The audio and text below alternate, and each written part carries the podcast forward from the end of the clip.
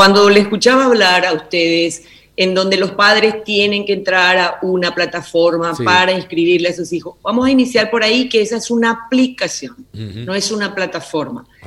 Eh, ¿Por qué comencé así algo desagradablemente? Porque tenemos mucha confusión con todo lo que es la incorporación de tecnología en aula o de incorporación de tecnología en la educación.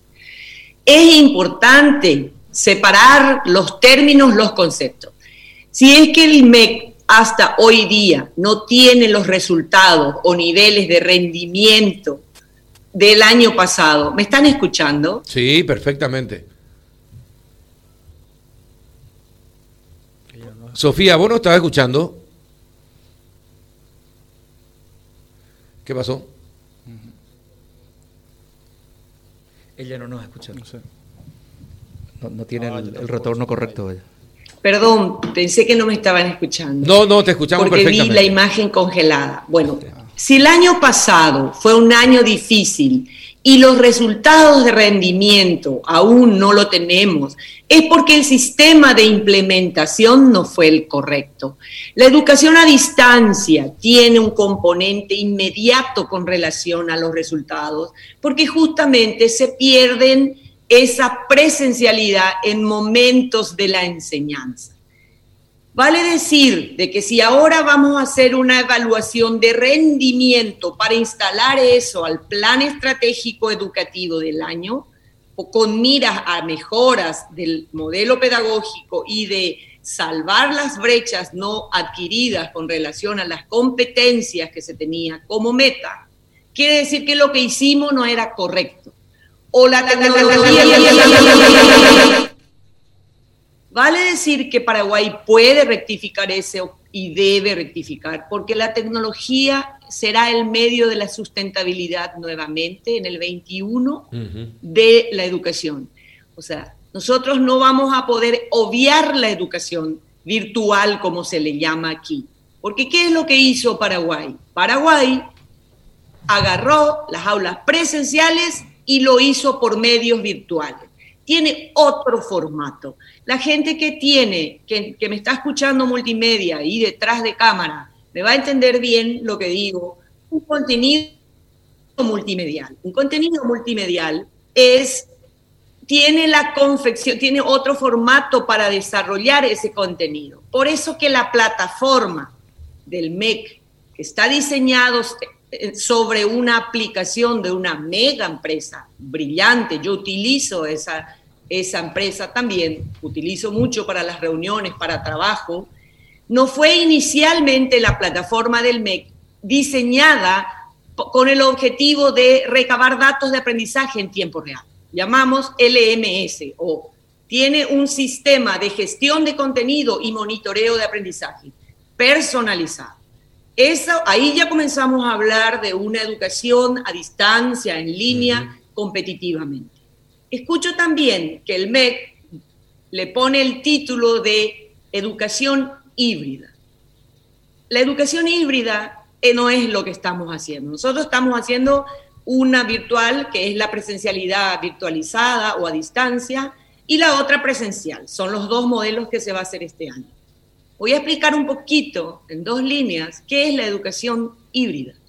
La educación híbrida con, junta, voy a usar términos bien más simples, junta en línea la presencialidad y la distancia por medios tecnológicos. Entiéndase, entiéndase así, plataformas de aprendizaje, nube servidor, para que aquel alumno que está en la presencialidad también utilice los contenidos que están en línea, así también el alumno que está a la distancia utilice el mismo contenido asincrónicamente o sincrónicamente. ¿Por qué está diseñado con ese formato? Porque yo necesito en tiempo real tener los niveles de competencia, porque yo no puedo pasar de una unidad a otra unidad si la primera no fue no tuvo el impacto de adquisición de las competencias. Es, a eso llamamos aulas híbridas, o sea, la conjunción de el aula en la presencialidad y a distancia en línea. Estamos hablando así de dos componentes fundamentales, plataformas de aprendizaje y servidores con discos, ordenadores de datos. ¿Por qué? Porque yo, alumno, no puedo estar pendiente de por ahí mi maestra justo no está sincrónicamente. Yo tengo que tener el contenido que me permita ese aprendizaje. Lo mismo que mis compañeros están en la presencialidad. Y lo único que me puede conectar es la tecnología. Son las plataformas, los servidores y los contenidos acorde a mi nivel. Eso puede hacer Paraguay, debe hacer Paraguay. Uruguay lo está haciendo claro desde el 2007. Argentina con todo su conflicto lo está haciendo. Pero ¿cuál es la barrera más importante que tiene Paraguay? ¿Cuál es la asimetría para llegar a esta disrupción educativa que estoy planteando? Es la tecnología en las casas y la conectividad. Ayer escuchaba también que se decía del MEC que la conectividad tenemos que aumentar el ancho de banda. Exacto. No, el ancho de banda, ¿qué es lo que me brinda? El ancho de banda me brinda una velocidad de descarga de contenidos y una latencia.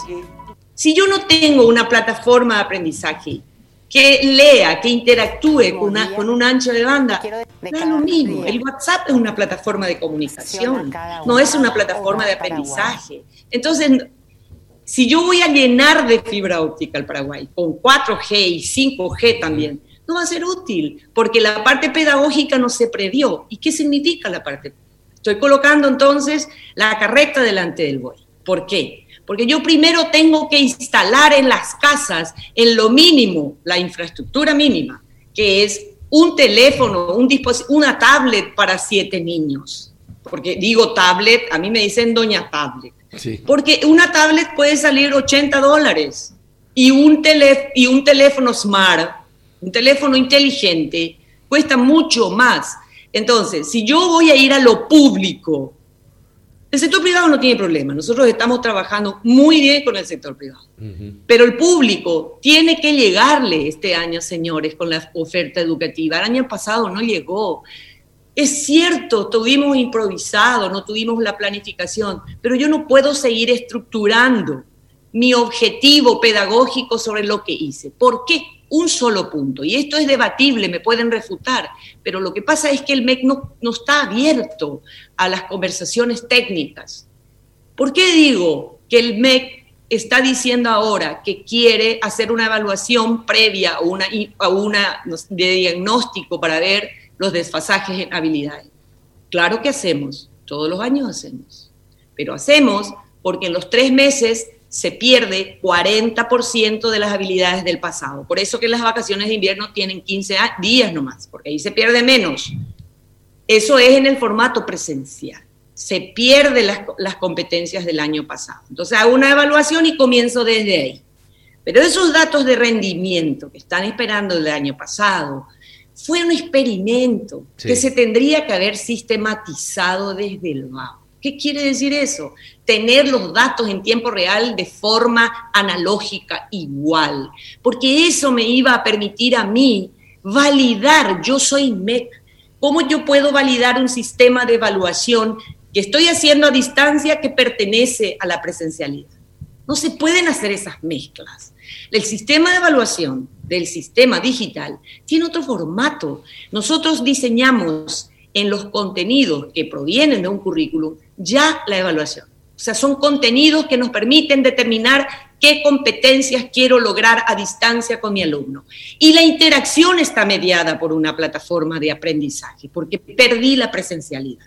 Eso es posible, eso es necesario, porque si no vamos a estar improvisando este año y peleándonos todo el año otra vez en Paraguay, porque así fue. Sofía. Y hay que valorar, sí, perdón. Sofía, eh, espectacular, no, eh, me encanta escucharte pero también eh, queremos participar. A ver, lo que está haciendo el Ministerio de Educación ahora, esto de alzar contenidos y el alumno por el otro lado recibe por WhatsApp y en, mejor, en el mejor de los casos por Zoom, ¿es efectivo o no es efectivo?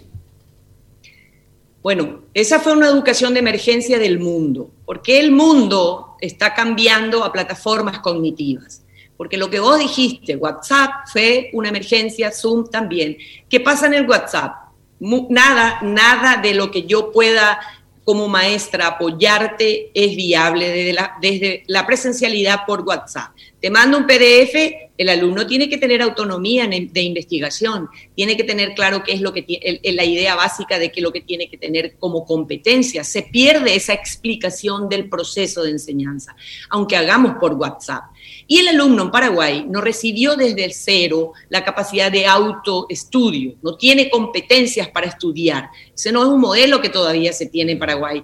En algunos lugares sí, entonces, el Zoom, el Zoom, el mejor de los casos, le tenés a 40, 50 alumnos enfrente al profesor.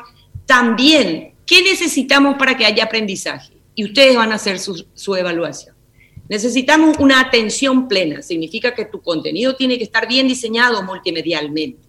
Atención plena, compromiso activo. Por Zoom tengo que hacer que los 40 compartan, que los 40 participen. Yo soy la maestra.